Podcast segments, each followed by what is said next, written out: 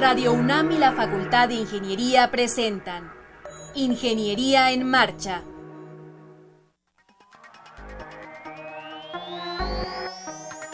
Un espacio dedicado a la divulgación del quehacer de la Facultad de Ingeniería.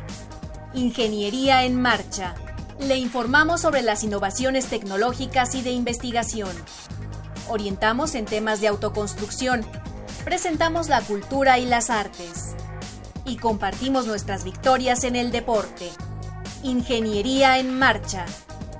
Un programa pensado para vincularnos con usted. Ingeniería en Marcha.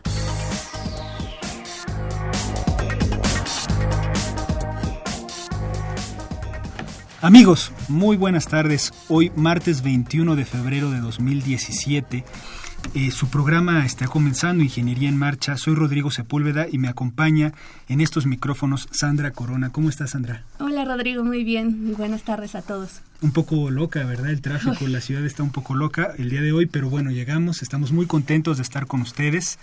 Y, y, bueno, los invitamos a que entren en comunicación vía telefónica al 5536 8989 y también para los que les guste seguirnos en Facebook, nos encuentran como Ingeniería en Marcha.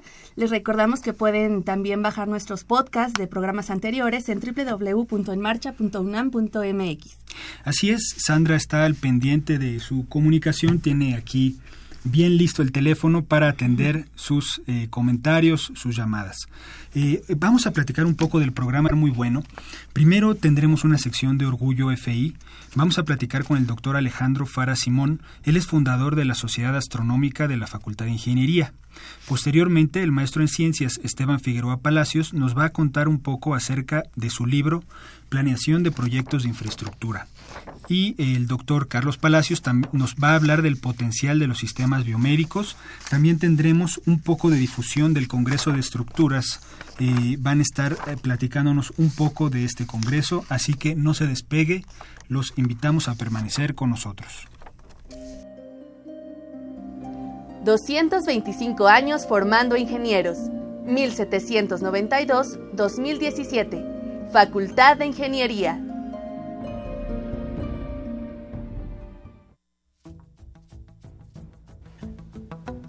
Les compartimos que en el portal web de la Facultad de Ingeniería se han publicado los documentos, acuerdo por el que se establecen políticas institucionales para la prevención, atención, sanción y erradicación de casos de violencia de género en la Universidad Nacional Autónoma de México y Protocolo para la atención de casos de violencia de género en la UNAM. Están a su disposición a través del botón de acceso Igualdad de Género ubicado en la página de inicio del portal web de la FI www.ingeniería.unam.mx. Estás en Ingeniería en Marcha, el programa radiofónico de la Facultad de Ingeniería. Si deseas escuchar el podcast del día de hoy y los de programas anteriores o descargar el manual de autoconstrucción, entra a nuestra página www.enmarcha.unam.mx.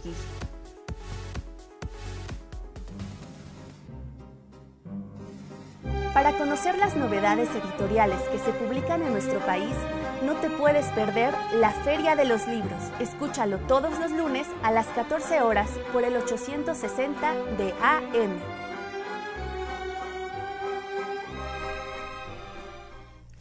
Amigos, estamos de regreso con ustedes y en el teléfono tenemos al doctor Alejandro Fara Simón. Alejandro, ¿cómo estás? ¿Qué tal, Rodrigo? Muy buenos días. Muy bien, a gusto de estar con ustedes. Pues un placer que estés con nosotros atendiendo la llamada. Eh, les platico un poco del doctor Alejandro Fara. Él es eh, ingeniero mecánico eh, por parte de la facultad, hizo su maestría y su doctorado también, y él es fundador de una de las sociedades eh, que tienen más presencia en nuestra facultad, la Sociedad Astronómica de la Facultad de Ingeniería. ¿Verdad, Alejandro? Sí, en efecto, esa fue toda una, una diversión que tuvimos y bueno, muy pues muy perdurable afortunadamente. Eh, esta sociedad pues la fundamos, si no recuerdo mal, en el 96, 96 o 97, justo cuando estaba yo en la facultad estudiando la carrera Y bueno, fuimos un grupo de, de estudiantes que teníamos como la inquietud por la astronomía y afortunadamente pues eh, la facultad nos vio con muy buenos ojos, nos apoyó inmensamente y pues logramos consolidar la fundación justo de la Sociedad Astronómica de la facultad, SAFIR, y bueno, ha sido toda una aventura desde entonces. Sí, de hecho, bueno, es una de las de, de, las sociedades estudiantiles que tienen más más empuje, más presencia en la facultad, organizan constantemente eventos, este hacen eh, están muy activos, también aquí en el programa de radio nos visitan eh, con frecuencia, eh, en fin, dan mucha difusión a, esta, a, esta área que, que, bueno, eh, en la facultad pues llama la atención, ¿no? Hay muchos estudiantes que les apasiona esta área de astronomía. Sí, en efecto. Fíjate que una de las cosas más importantes que yo creo que tiene nuestra universidad es que al final los complementos de nuestra educación, que son todas estas actividades extracurriculares, pues nos dan una formación que, que es única e indiscutible eh, en el mundo laboral o en el mundo ya fuera de la academia, puesto que esas pequeñas cosas son las que marcan la diferencia, ese aprendizaje que pues difícilmente se puede dar en las aulas, eh, marca una, una notoria diferencia, por ejemplo, eh, yo recuerdo mucho eh, a los chicos que llegan a la a Zafir y que pues quieren dar una plática, ¿no? Pero que es a un público heterogéneo de muchos ámbitos y pues se preparan para dar la charla y esa formación es única que da la pues sí las sociedades en este caso Zafir. Y también es muy cierto que los retos son diferentes no es lo mismo cumplir con las labores que uno tiene que hacer las tareas y los exámenes a proponerte tú mismo un reto y empujarlo para que se consolide es como es un aprendizaje muy diferente y en la facultad, pues claramente eh, este, estas labores extracurriculares enmarcadas en un ámbito como es la astronomía, pues son muy llamativas. Claro.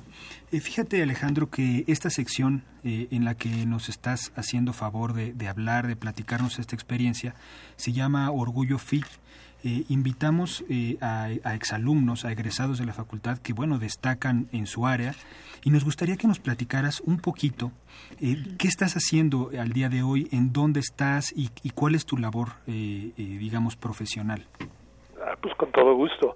Fíjate, yo cuando estaba en la facultad, justamente pues tenía esa, esa curiosidad por la astronomía. Sí. Y más o menos en los primeros semestres fue cuando conocí el Instituto de Astronomía, aquí mismo en Ciudad Universitaria, y junto con un amigo eh, decidimos construir un telescopio, porque aquí dan cursos, ¿no?, para construir.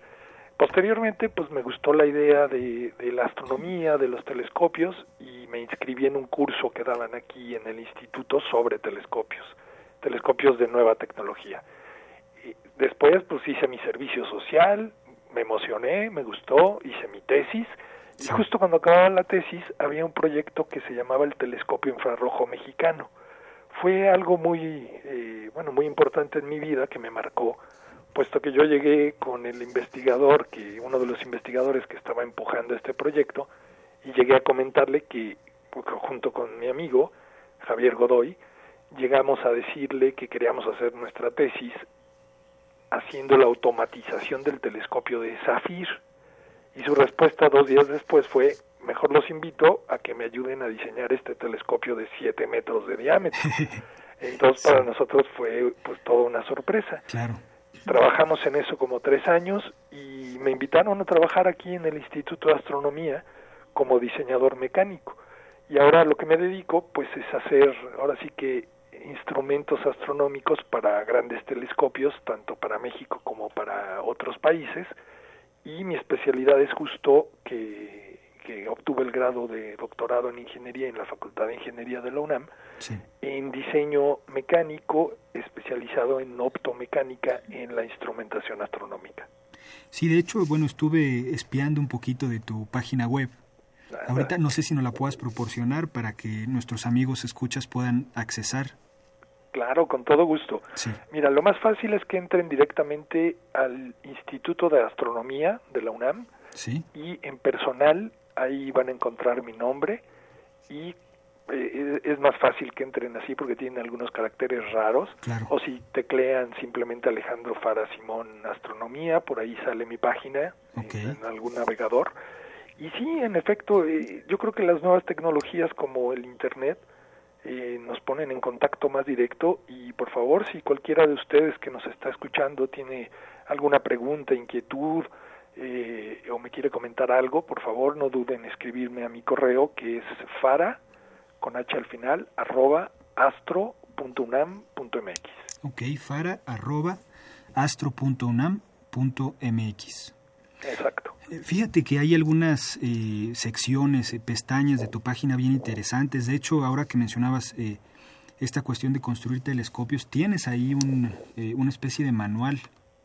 En efecto, fíjate, después de ese aprendizaje que tuvimos al construir este telescopio, uno, uno toma la, pues, la iniciativa de, de, hacerlo y se da cuenta de que en el camino aprende no nada más astronomía, sino procesos de manufactura, procesos de integración, incluso aprende ingeniería de sistemas y gestión de proyectos, porque de alguna manera los materiales que se tienen que conseguir, pues no son materiales que te los vendan en, en la, la palería, pero no son difíciles de encontrar. Entonces uno empieza a pensar ya como en un mundo laboral que tiene que resolver problemas y esa fue la motivación que me, que me impulsó a escribir esta, este manual, pequeño manual de lecciones para construir un telescopio, puesto que me di cuenta que el aprendizaje que tuve, pues por un lado es difícil de obtener en la facultad, en los cursos normales, y por otro es menester y muy importante para la formación de cualquier ingeniero. Sí. Oye, aprovechando que te tenemos en enlace, nuestro amigo Víctor Manuel Serrano Rodríguez te tiene una pregunta eh, vía Facebook. Él te pregunta, eh, él te pregunta acerca un poco de la teoría del Big Bang. Sí. Eh, su duda es por qué si el universo tiene un origen común, este, hay estrellas que están, digamos, en etapa de muerte y otras eh, no lo están y otras están naciendo. O sea, su duda es por qué están en diferentes etapas, digamos, de, de edad si tuvieron un origen en común. Es duda de, de Víctor Manuel Serrano Rodríguez. Ah, pues con gusto doy mi opinión, yo no soy experto en el tema, sí. pero puedo comentar algunas cosas. Tenemos que imaginar primero lo que significa teoría del Big Bang. Eh, hasta hoy día es considerada una teoría, no es algo que sea totalmente veraz y mucho menos que esté totalmente entendido. Y partiendo de ese hecho, eh, podemos imaginar, si es que hubo un Big Bang, que la dinámica que existe eh, en un fenómeno como ese, pues es enorme, es brutal. La energía que se está disipando, pues genera que no sea una cuestión estrictamente lineal. Podemos imaginar todas nuestras materias de transferencia de calor, de termodinámica, de química, incluso de mecánica, de dinámica, pues los movimientos no se dan de manera lineal y eso genera que en algunas zonas, digamos que si existió este Big Bang, en algunas zonas se aconglomere más el hidrógeno primordial del universo y eso genera estrellas más grandes con mayor energía y a la larga pues eso va generando que estas mismas estrellas no sean del mismo tamaño ni con la misma masa y pues eso genera que algunas eh, pues, se apaguen antes de lo previsto o incluso algunas que explotan y eso es justamente lo que se está tratando de entender de nuestro universo en estos días. Hay proyectos aquí en el Instituto de Astronomía, los invito a que nos visiten, para estudiar, por ejemplo, lo que son las explosiones de rayos gamma. Tenemos que imaginar a nuestro Sol que en unos cuantos segundos pasa el tamaño de un balón de fútbol y explota. Entonces, eso es un fenómeno que se da en el universo, eh, es más o menos común, y eh, al entenderlo podemos entender mejor precisamente las teorías del Big Bang y cómo se formó nuestro universo y los sistemas solares, cómo se cómo evolucionan las estrellas y de ahí radica la importancia del trabajo tanto de los físicos, los matemáticos, los programadores, los ingenieros, incluso de los artistas, para entender estos fenómenos y tratar de pues eh, usar esta información para un beneficio social. Claro. Eh, ¿qué, te, ¿Qué te gustó, qué te atrajo de la astronomía, que es una, pues es una ciencia de algo que nunca vas a tocar, ¿no? Es una ciencia que te, que, que, que bueno, ves hacia el cielo y, y solo te puedes acercar a través de un instrumento, eh, que es lo que desarrollas, ¿no? Pero ¿qué te atrajo en un principio y qué te sigue atrayendo de ella? Mira, es una excelente pregunta, es de esas preguntas que te ponen a pensar. Sí. Hubo muchas razones.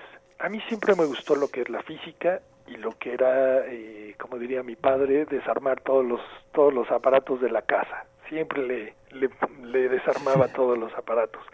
Y justamente la astronomía es una de esas áreas del conocimiento que si tú no tienes un poder de observar meticulosamente los objetos celestes, pues no entiendes nada de lo que está pasando en el universo. Es una ciencia que irónicamente no te da la posibilidad de hacer experimentación. Y bueno, digo qué bueno porque no me quiero imaginar haciendo algún científico un agujero negro enorme aquí en, en, el nuestro instituto, planeta, ¿no? ojalá y no pase. Pero esas dos, esas dos vertientes pues se conjuntaron para motivarme a mí cuando era chaval, digamos a los 10, 11 años, a hacer un reloj de sol, entender cómo se movía este astro, nuestro astro rey, y con observación directa, eh, digamos a través de este reloj de sol, entender las estaciones del año, eh, cómo, eh, se, cómo es la eclíptica a lo largo del año en, de la Tierra, y todas esas cosas a mí me motivaron muchísimo, partiendo de la idea de entender la física que está inmersa en todos lados y poderla observar y medir con instrumentos relativamente sencillos de fabricar. Claro.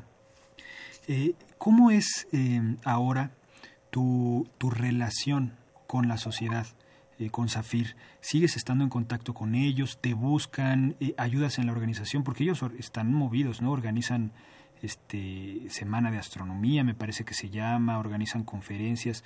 ¿Cómo, cómo es ahora tu relación con ellos? Afortunadamente es muy buena.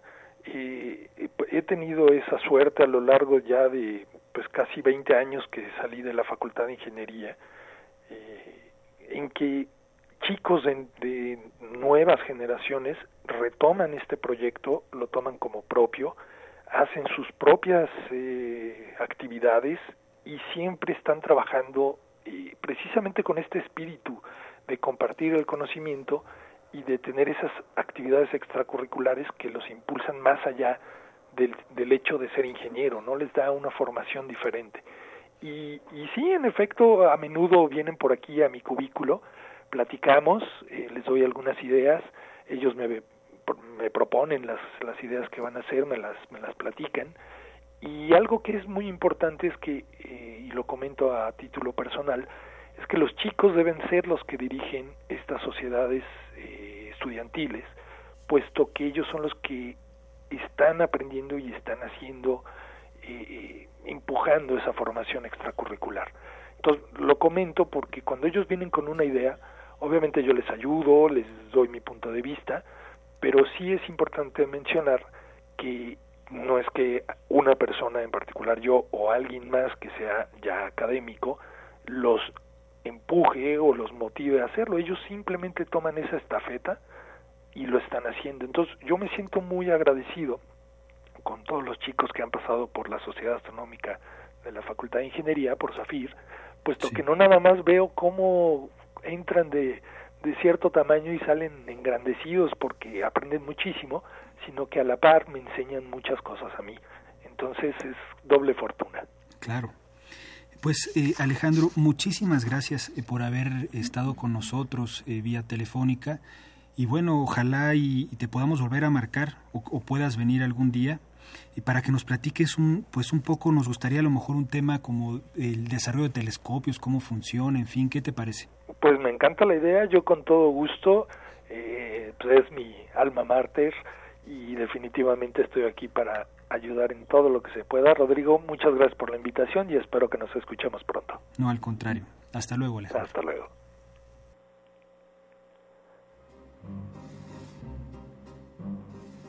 Para conocer las novedades editoriales que se publican en nuestro país, no te puedes perder la Feria de los Libros. Escúchalo todos los lunes a las 14 horas por el 860 de AM. 225 años formando ingenieros. 1792-2017. Facultad de Ingeniería.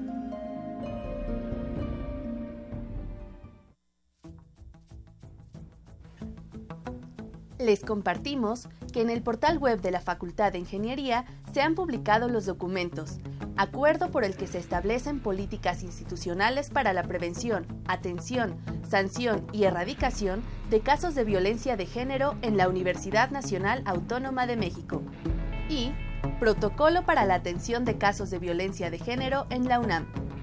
Están a su disposición a través del botón de acceso Igualdad de Género ubicado en la página de inicio del portal web de la FI www.ingeniería.unam.mx.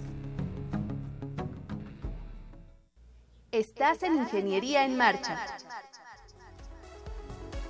el programa radiofónico de la Facultad de Ingeniería si deseas escuchar el podcast del día de hoy y los de programas anteriores o descargar el manual de autoconstrucción, entra a nuestra página www.enmarcha.unam.mx.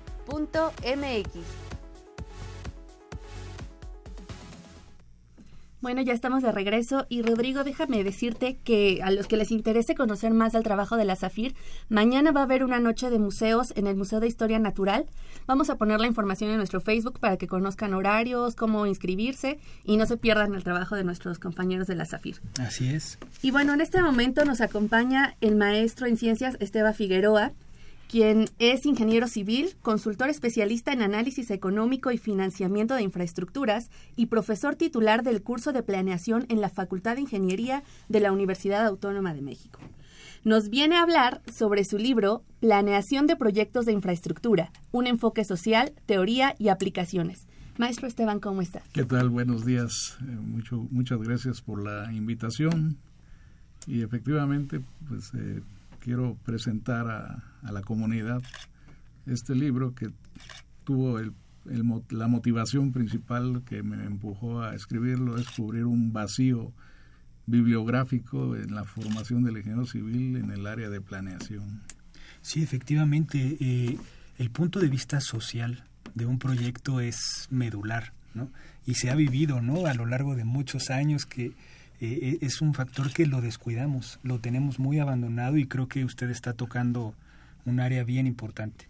Efectivamente, eh, creo que ha tocado el, meollo del libro. Eh, nos han formado como ingenieros tradicionalmente en el manejo de los elementos de la tierra, del agua, del viento, controlar el fuego en nuestros proyectos y para eso estamos muy capacitados. Más recientemente, la inserción del proyecto en el medio natural vivo se ha vuelto importante. los proyectos deben ser sustentables, no deben agredir al medio ambiente y hemos empezado a, formarnos eh, seriamente en ese campo. En algunas universidades ya la, profesión se llama ingeniería ambiental, civil y ambiental. Sí. Sin embargo, se ha descuidado la inserción del proyecto en el medio social. Eh, aunque los proyectos se, se, planean, se diseñan, se construyen para elevar el bienestar de la sociedad, es irremediable afectar a alguien, a ciertos grupos, porque los proyectos de infraestructura son, ocupan grandes espacios, alteran la vida social de, de, las, de ciertos grupos que conviven con él. Y como usted bien lo dice, ha generado problemas ya eh, históricos cada vez más frecuentes, porque los ingenieros nos hemos formado eh, con la idea de que el proyecto se tiene que hacer porque va a generar beneficios y no, no nos fijamos en que también va a generar afectaciones a ciertos grupos. El libro efectivamente tiene ese enfoque, sensibilizar al futuro ingeniero a que cuando planee sus proyectos tome en cuenta estos grupos y busque con creatividad la forma de compensar las afectaciones. Y conciliar los intereses de aquellos que se van a beneficiar con aquellos que se van a sentir afectados por el proyecto. Claro.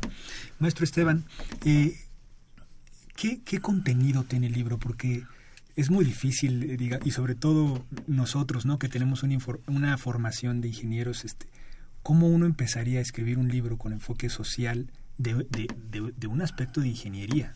¿no? ¿Qué contenido tiene? ¿Qué podemos encontrar en él si, lo, si le escarbamos? Sí, eh, mi, mi, inquietud surge de... Eh, yo, yo, yo, mis primeros proyectos eh, en los que trabajé fueron grandes proyectos de hidroeléctricas, caminos, en los que yo percibía ese, ese, ese problema. Eh, en el libro, mi intención fue primero darle al alumno un, una visión general de en dónde se halla el proyecto de ingeniería en el contexto económico, qué contribuciones hace a la economía, tiene que entender cómo opera la economía, pero también tiene una parte importante de, el, eh, de los intereses y los objetivos de la sociedad. ¿Cómo puede él percibir cuáles son los verdaderos intereses de los grupos sociales? Que no siempre son manifiestos, a veces están eh, ocultos porque no los, no los expresan abiertamente, pero los tenemos que identificar con la ayuda, por supuesto, de sociólogos, de antropólogos que, que nos auxilian para poder eh, insertar el proyecto. Eh, podemos encontrar en el libro también un, un capítulo importante sobre la creatividad. Eh, solo con creatividad podemos compatibilizar los intereses de los grupos sociales con el proyecto. y por supuesto tiene una parte importante dedicada a herramientas de planeación, a herramientas cuantitativas, a análisis eh, económico, financiero de los proyectos para hacerlos viables. Básicamente ese es el contenido. Eh, se, se, le ofrece también una introducción a la teoría de la planeación, a los conceptos conceptuales de la planeación, eh, porque la planeación es una disciplina que no solo se aplica en ingeniería, se aplica en todos los sectores de la sociedad. Todos planeamos de, alguna manera. Los conceptos son semejantes en cualquier disciplina, pero aquí los, los enfocamos a los proyectos de infraestructura.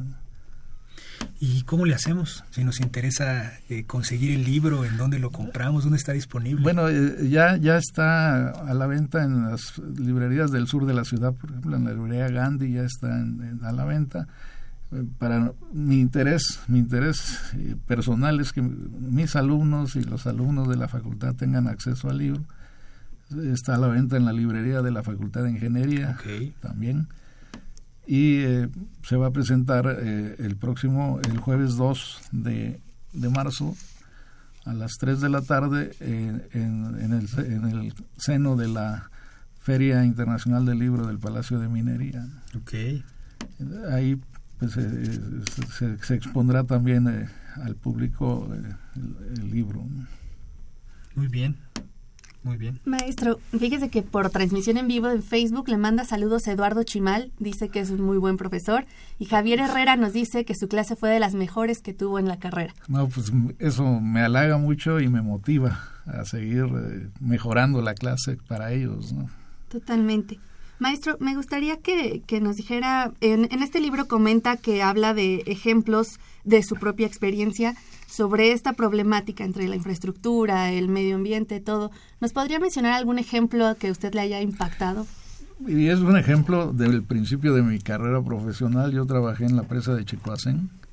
Sí. Y en aquel entonces, eh, pues uno de los defectos de la falta de democracia que teníamos, padecíamos entonces era que la, la sociedad no podía protestar, tenía que asumir las decisiones tecnocráticas que nosotros, en los que nosotros participábamos. Y en ese entonces se construyó una gran cortina de 240 metros de altura que inundó el, el cañón del sumidero.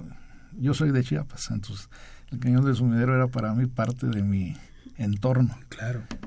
Y, y, yo me sentí agredido como chiapaneco cuando vi llenarse este cañón, perderse eh, pinturas rupestres que los geólogos descubrieron, eh, una fauna regional, eh, microregional notable que se perdió y un poblado que se inundó que se llamaba se llamaba Osumacinda.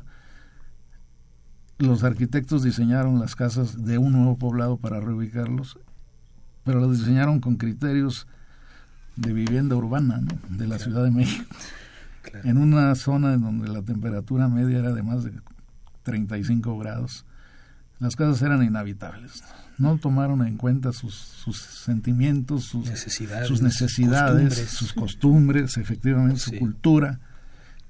Y la cereza del pastel de esta problemática fue que cuando se iba a trasladar el pueblo, no se quisieron mover si no se exhumaban los cadáveres del panteón, porque ahí estaban sus antepasados. Claro. Y no se había previsto eso, ¿no? Entonces en los proyectos nos interesaba generar energía eléctrica, pero nos olvidamos de los Todo lo de demás. todos los demás. esto, esto es, estos son los temas que, que yo expongo en el libro como, como, casos personales de ejemplos que ilustran la teoría que, que ahí se presenta. Claro. ¿Cómo ve eh, eh, con este, en, respecto a este enfoque, la parte social, eh, la educación en la facultad? O sea, ¿en dónde podríamos insertar eso? ¿Ya se ve o en dónde nos falta? ¿Qué nos falta? El programa parece completo en el sentido de que hay una línea de formación humanística en, la, en el ingeniero, sí. en, en, temas de literatura, de economía, de so, introducción a la sociología, recursos y necesidades de México en algún momento. Y este curso de planeación que yo imparto desde hace más de 30 años, yo lo considero como el, el, el catalizador de todos esos conocimientos mezclados con el conocimiento técnico del ingeniero. Ahí como que metemos en una licuadora un poco de todo, un poco de todo pero para, para, para que comprenda el, el futuro ingeniero la importancia que tiene el proyecto que va, en el que va a trabajar sí. para el bienestar por un lado, pero también para que sea un eh, elemento de, de, de, mejoramiento de la vida y no de, y no de, de afectación a su entorno. Entonces, eh, eh, yo creo que la formación del ingeniero en la facultad ha avanzado mucho en el, en el aspecto social, de sensibilidad social del, del profesional. Eh, no dejamos de ser técnicos, no dejamos de ser es, especialistas en, nuestra materia, pero el ingrediente social, si no lo desarrollamos, si no lo transmitimos, pues va a hacer que no tengamos trabajo, porque se cancelan proyectos por esa razón. Claro. Eh, ¿a quién, ¿Con quién debemos de trabajar? ¿A quién nos debemos de acercar de, de otras profesiones? ¿Con quién sería recomendable en un proyecto, digamos, eh, por llamarlo así, asociarnos, trabajar de la mano para, para ab abrir los canales ¿no? de, de, comunicación, de sensibilidad? Yo tuve la fortuna de conocer a un gran amigo mío que es sociólogo, eh, trabajando en ingeniería y entendí que el trabajo del sociólogo, eventualmente del antropólogo, es fundamental en nuestros proyectos. La Comisión Federal de Electricidad ya eh, emplea a estos profesionales como una avanzada cuando va a construir una hidroeléctrica uh -huh. para trabajar con las comunidades. ¿no? Esto es un gran avance. Con ellos yo creo que deberíamos de platicar mucho eh, claro. a, aprender mucho de ellos eh, para poderlo incorporar a nuestros proyectos. ¿no? Tratar de entender un poco, ¿no? El, eh, pues esa preparación que tienen, ¿no? Y ese acercamiento hacen mucho trabajo de campo, este, cosas que no que nosotros no no, el, no, lo, no, lo, no lo cuantificamos, no lo diseñamos en el papel. En, en el libro se, se presenta un, en un capítulo la, la, metodología para trabajos de campo, por ejemplo, para diseñar encuestas. Okay. Eh, transmitimos la necesidad de que el ingeniero debe a través de las encuestas oír a los a los usuarios del proyecto o a los afectados del proyecto y se les se les de, eh, enseña a esta metodología que es generalmente propia de un sociólogo. Sí. Ese es, la, ese es la, el enfoque. De ahí el apellido del libro, ¿no? Un enfoque social. Claro. Muy interesante, ¿verdad? El libro. Muy padre. Este, no sé si quiera agregar algo más, maestro. Pues agradecerles la oportunidad de platicar sobre este libro. Eh, me tomó muchos años no escribirlo, sino decidirme a terminarlo. y invitarles a, a, la presentación en, el, en, la Feria Internacional del Libro del Palacio de Minería el próximo jueves, jueves 2, 2 de, marzo. marzo. a, a las 3 de la tarde. A las 3 de la tarde, ok. Jueves 2 de marzo a las 3 de la tarde los invitamos. Es un libro con una temática muy, muy, muy interesante que no nada más eh, necesariamente eh, está dirigido a ingenieros y entonces el público pues es de amplio espectro. Así es, así es. Este, algunos capítulos son muy técnicos, pero en general el libro puede ser amigable con otros profesionales, de, no necesariamente ingenieros. Pues muchísimas gracias, maestro, por estar aquí en Ingeniería en Marcha. Y, bueno, habrá eh, nosotros iremos a conseguir el libro. Ya sabemos dónde está, entonces iremos a conseguirlo. Muchísimas gracias a ustedes. Gracias. 225 años formando ingenieros. 1792-2017. Facultad de Ingeniería.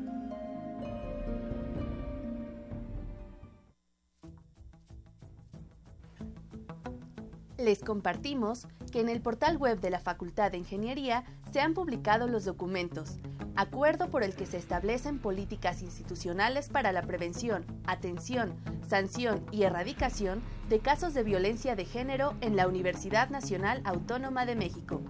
Y Protocolo para la atención de casos de violencia de género en la UNAM. Están a su disposición a través del botón de acceso Igualdad de Género ubicado en la página de inicio del portal web de la FI www.ingeniería.unam.mx. Estás en Ingeniería en Marcha, el programa radiofónico de la Facultad de Ingeniería. Si deseas escuchar el podcast del día de hoy y los de programas anteriores o descargar el manual de autoconstrucción, entra a nuestra página www.enmarcha.unam.mx.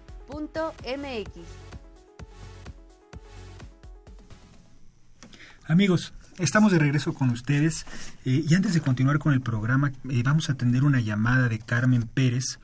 Ella nos pide que repitamos el título del libro del que estábamos hablando, del maestro Figueroa, y con mucho gusto. Se llama Planeación de Proyectos de Infraestructura, un enfoque social, teoría y aplicaciones. se puede conseguir allá en la facultad y en algunas librerías del sur de la Ciudad de México. Muchas gracias eh, por, por tu llamada, Carmen. Y está con nosotros en la cabina el doctor Carlos Palacios. Él es profesor de la carrera de reciente ingreso, veníamos platicando de camino, de la carrera de sistemas biomédicos, una carrera de muy joven, la más joven de nuestra facultad. ¿Cómo estás, Carlos? Muy bien, muchas gracias, buenas tardes. Bienvenido al programa. Este, muchas gracias por la invitación. Eh, pues estoy muy contento aquí eh, para hablar de esta nueva carrera que, como bien dices, es de reciente creación tenemos a, eh, apenas tres generaciones de estudiantes en esta nueva carrera. La primera generación está apenas en el sexto semestre, o sea que están más o menos a la mitad y pues van muy bien, ¿no? Ahí vamos. Es una carrera eh, joven en nuestra universidad que incorpora eh, pues diferentes disciplinas. ¿Nos puedes platicar un poco de eso? Claro que sí. Mira, el objetivo de la carrera es crear ingenieros que tomen las herramientas fundamentales que, se, nosotros conocemos en ingeniería, como matemáticas, computación, eh, diseño, en fin, todo eso, y que la combinen con otras asignaturas de ciencias de la salud, como fisiología, como, eh, eh, digamos, sistemas de, conocimiento del cuerpo humano, que lo integren junto para desarrollar tecnología, dispositivos médicos, que van a ayudar al sector este, médico. Entonces ese, es el objetivo, ¿no? de que nuestros estudiantes combinen ambas, cosas, con, ah, ambas cosas. Sí, es una carrera bien interesante. Eh, que, bueno, si nuestros amigos tienen alguna duda, pues aprovechen que esté el doctor, ¿no? Aquí Sandra nos está apuntando con el teléfono para... Estamos, estamos transmitiendo en Facebook que, eh, eh, las preguntas que tengan de la carrera. la verdad es que es algo, pues, muy novedoso, confluyen algunos profesores del área de mecánica, de electrónica, eh, es un departamento relativamente pequeño todavía, ¿no? En formación. Eh, hay desarrollo de proyectos. ¿Nos puedes platicar un poco de esto? ¿Qué están haciendo ahorita? Sí, mira, eh, bueno, ya de hecho desde hace algunos años ya existen centros y unidades de investigación dentro de la Facultad de Ingeniería que han desarrollado proyectos de carácter biomédico. por ejemplo, eh, ya existen ya existe un tiempo en el cual hay profesores que han, se han dedicado, por ejemplo, al desarrollo y construcción de prótesis o bioprótesis ¿no? para pacientes con alguna discapacidad física. Eh, pero también eh, hay otros profesores que han estudiado, por ejemplo, tecnologías para apoyo de columna vertebral. Y actualmente, por ejemplo, yo estoy trabajando con el Instituto Nacional de Cardiología, en donde estamos estudiando el desarrollo de prótesis de válvulas cardíacas. Eh, también existen proyectos con el Instituto Nacional de Rehabilitación, en donde estamos estudiando propiedades mecánicas de la piel. Esto por la parte biomecánica, pero también eh, incluso en la división de ingeniería eléctrica, ya desde hace algún tiempo hay un módulo eh, en el cual los estudiantes, digamos, se especializan en imagenología o en instrumentación biomédica. Entonces ya ha habido, eh, afortunadamente desde hace algún tiempo, desarrollo en, en, este, en esta área de, ciencias biomédicas, pero ya eh, pues se tomó la decisión de, de, hacer esta carrera, ¿no? que, es, que es muy interesante. Platícanos un poquito de, este proyecto de las válvulas, que es donde está, supongo, bien metido. Eh, ¿Cómo funciona? ¿Cómo se colocan? Es muy difícil imaginar, ¿no? Que se coloquen en el en, el tejido del corazón? ¿Qué, se hace para que sustituyan las válvulas cardíacas? Bueno, mira, esto pues es un, desarrollo que lleva ya algún tiempo.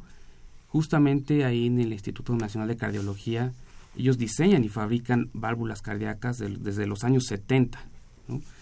Eh, y con el tiempo han ido mejorando eh, los materiales, eh, por ejemplo, los, los materiales de soporte, y sobre todo el tiempo de vida, porque estas válvulas cardíacas tienen un tiempo de vida. Entonces se colocan en el paciente y este paciente puede, puede vivir con ellas durante un buen tiempo, pero eh, se tiene que poner otra, ¿no? Dependiendo del tipo de paciente, ¿no?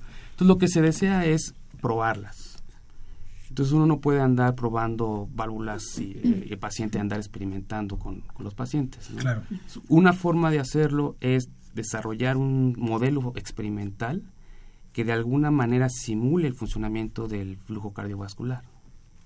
Entonces, en ese modelo experimental se colocan estas válvulas de nuevo diseño y se prueba su funcionamiento.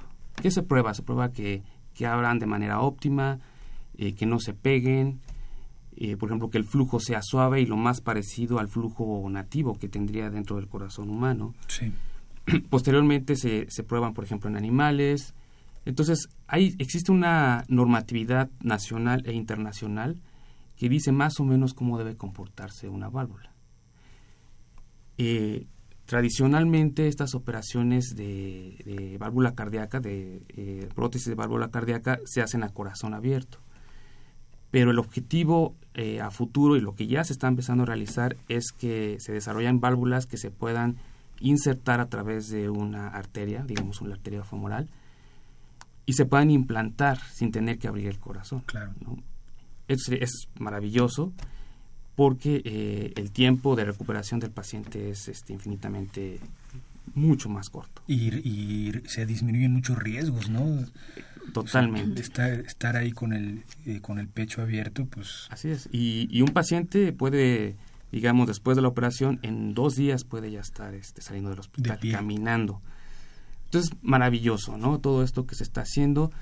Desafortunadamente, eh, pues, eh, por ejemplo, el Instituto Nacional de Cardiología, pues no puede cubrir toda la demanda de las operaciones que hay en el país. Entonces, muchas de estas válvulas se importan sería fabuloso que, en esta carrera, por ejemplo, se beneficie el sector industrial para que se puedan desarrollar este o generar empresas en donde los ingenieros puedan fabricar estas válvulas eh, y no se tenga que depender de importaciones. Algo, tocas un punto bien importante. En, en esta carrera y lo que han hecho tradicionalmente en investigaciones biomédicas en la facultad, es tratar de acercar un poco la tecnología. Digamos, no es que no existan prótesis, no es que no existan válvulas, pero son inalcanzables y son escasas. Así es. Y entonces parte de las investigaciones que ustedes, que ustedes desarrollan es eh, que abaratar costos, ponerlo más disponible, eh, digamos, al público en general. Totalmente, es, es, totalmente cierto. El objetivo es, en, suma, mejorar la estructura médica del país, teniendo ingenieros que desarrollen dispositivos médicos o tecnologías que estén al alcance de la población en general. El objetivo de los nuevos ingenieros en sistemas biomédicos es que trabajen junto con los médicos en hospitales, en institutos de salud o en la industria, en el sector industrial eh, o en servicios para poder lograr obtener este tipo de dispositivos y tecnologías de manera mucho más rápida y mucho más barata.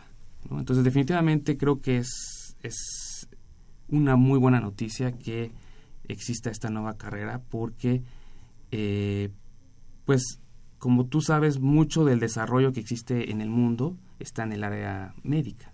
Claro. Y un indicador de qué tan desarrollado está el país es eh, qué tan saludable es su población o cómo está su infraestructura en hospitales y en, cadena de suministros, etcétera. Entonces, pienso que es muy importante que estos ingenieros eh, como objetivo logren mejorar de todas las formas posibles eh, pues el sistema de salud en México.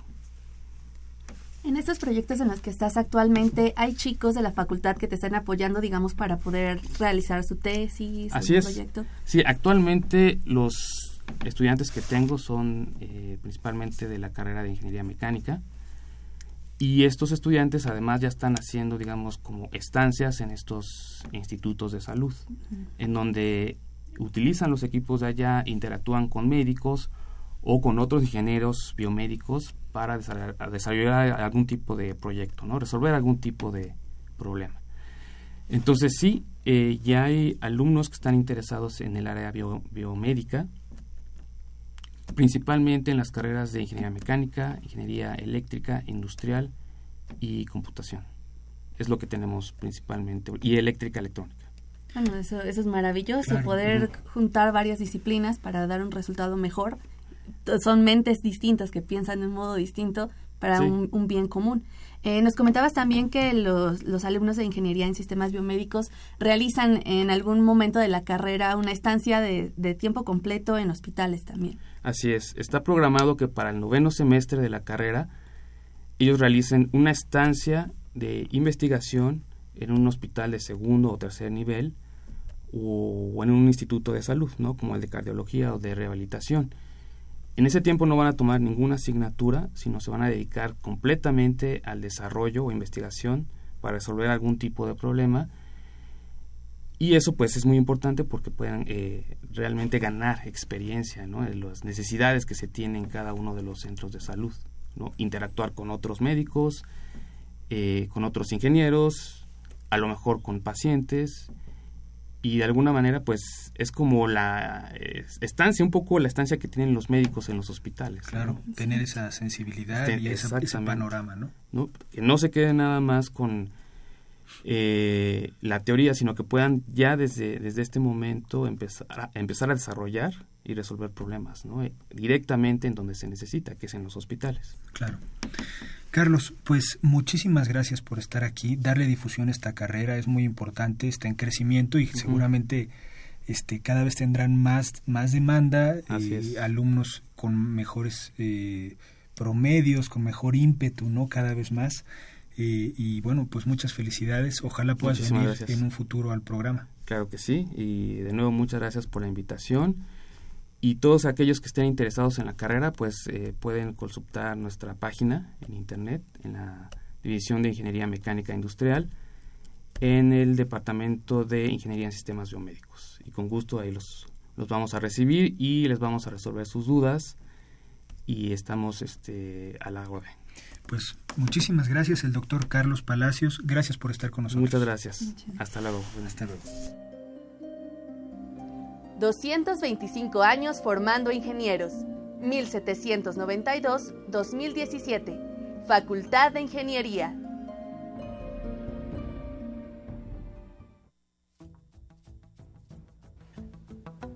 Les compartimos que en el portal web de la Facultad de Ingeniería se han publicado los documentos, acuerdo por el que se establecen políticas institucionales para la prevención, atención, sanción y erradicación de casos de violencia de género en la Universidad Nacional Autónoma de México. Y Protocolo para la atención de casos de violencia de género en la UNAM. Están a su disposición a través del botón de acceso Igualdad de Género ubicado en la página de inicio del portal web de la FI www.ingeniería.unam.mx. Amigos, estamos de regreso con ustedes. Está con nosotros en, la, en cabina el doctor Juan Gerardo Oliva Salinas. Bienvenido. Buenas tardes. También el doctor José Alberto Escobar Sánchez. Muchas gracias, buenas tardes. Y el doctor Héctor Guerrero Bobadilla. ¿Cómo están? Muy bien, muchas gracias. Gracias por invitarnos. No, bienvenidos. Vienen a hablarnos del sexto eh, eh, Congreso Estructural de Ingenieros. Es Congreso Mundial que se está organizando en Cancún y va a ser de noviembre del 14 al 17 en 2000, del 2017 de este año. De este año, sí. Platíquenos un poquito, está bien interesante, es de, de, una asociación SEWC. Sí, eh, SEWC, eh, por sus siglas en inglés, es la sociedad, eh, el Congreso de Ingenieros Estructuristas Mundial, Estructurales Mundial. Eh, es una organización que surge en 1994 en Estados Unidos y han organizado congresos inicialmente cada cuatro años y hoy cada dos años. Estos congresos, eh, eh, este congreso que estamos organizando aquí en Cancún es un esfuerzo conjunto de arquitectos e ingenieros estructurales. Esto es algo, una labor, una buena labor de colaboración de entidades de la UNAM y en la cual están participando, además de la Facultad de Arquitectura, de la Facultad de Ingeniería y del Instituto de Ingeniería de la UNAM, también la Universidad Autónoma Metropolitana, Escapotzalco, con su división de Ciencias y Artes para el Diseño y su división de Ciencias Básicas e Ingeniería. También el Instituto Politécnico Nacional y dos sociedades de ingenieros, es, la Sociedad Mexicana de Ingeniería Estructural y la Sociedad Mexicana de Ingeniería Sísmica. Entonces, entre todos estamos uniendo esfuerzos para eh, generar esta reunión en Cancún a nivel internacional, donde esperamos que se puedan lograr eh, presentar los principales avances de tecnología, de diseño arquitectónico y de ingeniería civil.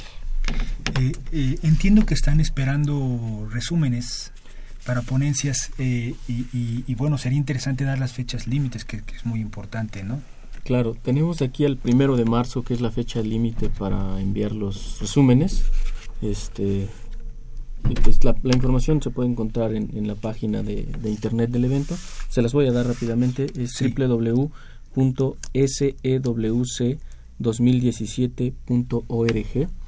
Ahí viene todo, toda la información de cómo enviar los resúmenes y todo. Pero básicamente la fecha límite es el primero de marzo que tenemos para enviar los resúmenes y ya vienen las otras fechas para enviar artículos completos y demás. Quizás ahorita la más importante es esta del primero de marzo. Perfecto. Doctor Escobar. Algo, algo interesante eh, de este Congreso, y ya lo dijo el doctor Oliva, es que está conjuntando el trabajo de ingenieros y arquitectos. Entonces, esa división artificial que alguna vez se hace respecto a lo que hacemos los ingenieros con los arquitectos aquí desaparece y estamos trabajando juntos y presentando eh, artículos en conjunto respecto a temas que nos competen a las dos profesiones. ¿no? Eso es muy interesante. Claro. Pues digamos, la, invitamos a los radioescuchas a que eh, presenten sus propuestas en un futuro a lo mejor más cercano al Congreso. Me gustaría que estuvieran aquí en cabina para que hablemos un poco de los temas, de los temas aprobados con un poco de más espacio, de más calma, ¿les parece? Por supuesto, claro. Pues muchísimas gracias por darle difusión al Congreso. Eh, se nos acabó el tiempo, amigos, discúlpenos. Es, eh, no sin antes nos despedimos del productor es Pedro Mateos, en las redes sociales estuvo y también en los micrófonos Sandra Corona, en la página web José Luis Camacho, en los controles técnicos Socorro Montes. Sandra, se nos acabó el tiempo. Muchas gracias por escucharnos, nos esperamos aquí a la siguiente semana. Radio UNAM y la Facultad de Ingeniería presentaron Ingeniería en Marcha